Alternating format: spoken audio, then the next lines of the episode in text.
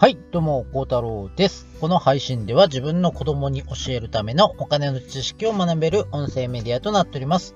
はい、私のプロフィールです。20代は職を転々とし、300万の負債を抱えます。その後、お金の勉強を繰り返し、借金完済。えー、現在では不動産賃貸業、NISA、IDECO、FX で資産運用しながら、小さい頃からの金銭教育を広めるため、九州で4歳からの子供にマネースクールを展開中です。はい、えー、今日は1月の13日ですね。はい、皆さんいかがお過ごしでしょうかね。えー、あのー、緊急事態宣言のですね、あの、対象エリアも広がってるみたいなので、まだまだ、あのー、油断できない状況だと思いますので、皆様もですね、あの、十分お気をつけえー、にお気をつけいただいて、あのー、本当寒い地域もありますので、あの、風邪とかでですね、ひかれないように、えー、皆様、あの、健康第一ですのでですね、あの、暖かくしてお過ごしくださいということで、はい、今日は、えー、このテーマでお話をしていきたいと思います。ネットショッピングを子供と楽しむ方法というテーマでお話をしていきたいと思います。皆さんもネットショッピング、まあ、オンラインでお買い物、まあ、されますよね。あの、本当にこの20年間で、このネットショッピングって大きく普及したと思うんですよ。で、あのー、今使ったことがないっていう方はいらっしゃらないぐらい、だいぶ普及したと思うんですけど、このスマホとかパソコンとかでインターネット上で買い物するっていう行為は、実はあの、お金を使った実感ってあんまりないですよね。その実感が少ないために、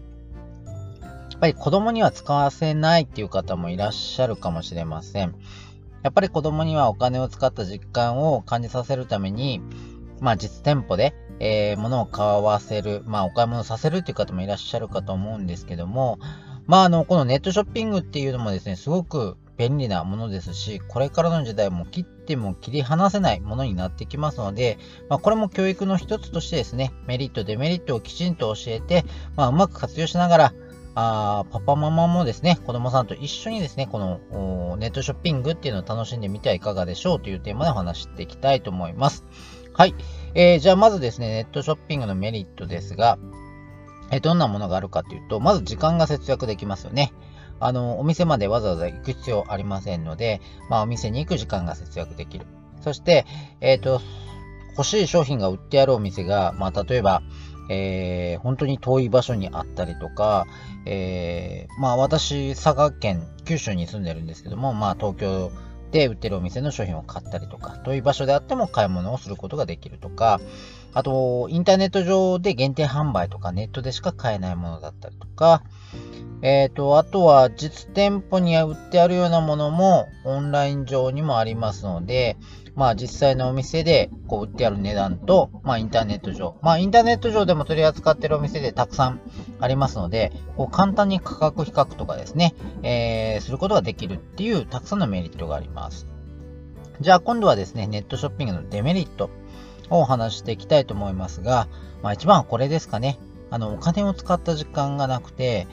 まあ、浪費につながりやすい。まあ、あのー、本当気づけばですね、こう、ポンポンポンと、あ買っちゃいそうになっちゃうと、あの、楽天のあの、買い物マラソンなんかですね、ポイントつくんで、こう、ついつい買っちゃいそうになるんですけども、やっぱりそういったことで、えっと、お金を使った実感がなくて、まあ、浪費につながりやすいのかなというところがデメリットかなと思います。えそして、えー、実物をですね、これ直接あの確認できない。まあ、実店舗であれば、物を見て、触って、質感とか、あ大きさとか確認した上で買うことができますが、まあ、インターネット上の商品っていうのは、まあ、物を確認できませんので、まあ、到着した時に思ってたものとやっぱり違うなっていう経験された方多いと思うんですけども、そういうデメリット、まあ、リスクですね。そういったものもあります。また、えっ、ー、と、そうですね、注文をしてから、えっ、ー、と、届くまで、手元に届くまでが少し、まあ、時間がかかります。まあ、それでも昔からするとだいぶ早くなりましたけどね、注文して、まあ、次の日だったりとか、その2日後とかですね、届いたりしますんで、だいぶ、前からすると、昔からすると早くなったかなと思うんですが、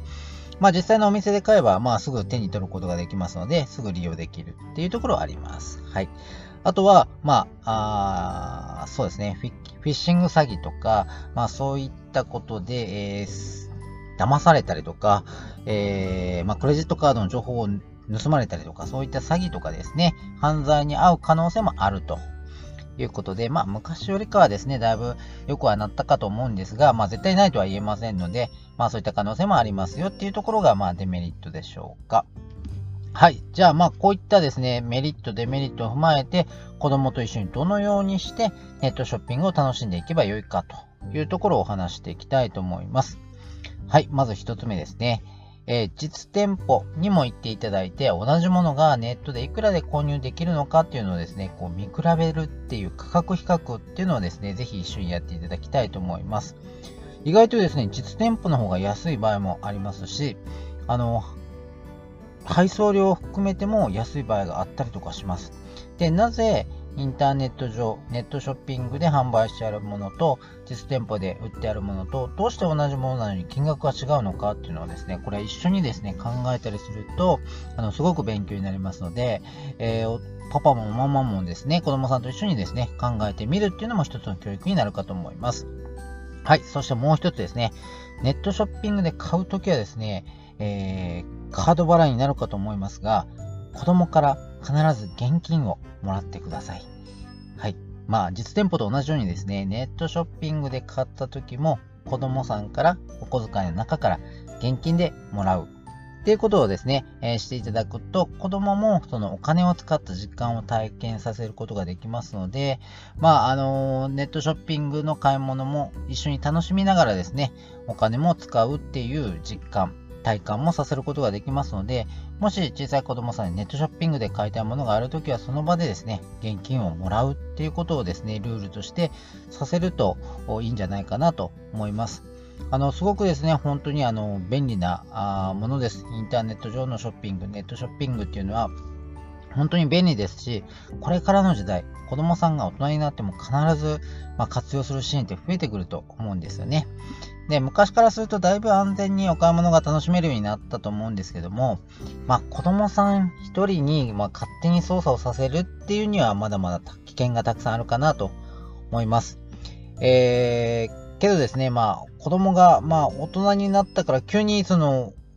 お金の失敗をしないわけではないですよね。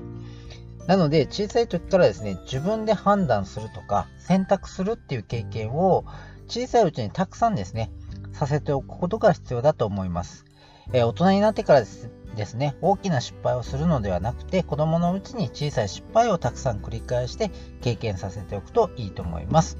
はい。では本日の配信はここまでにしたいと思います。ではまた次回もテーマを絞り、一緒に少しずつ勉強していきましょう。今日の配信が良かったら、いいねとコメント、フォローをお待ちしております。最後までお聴きいただきありがとうございました。また次回お会いしましょう。孝太郎でした。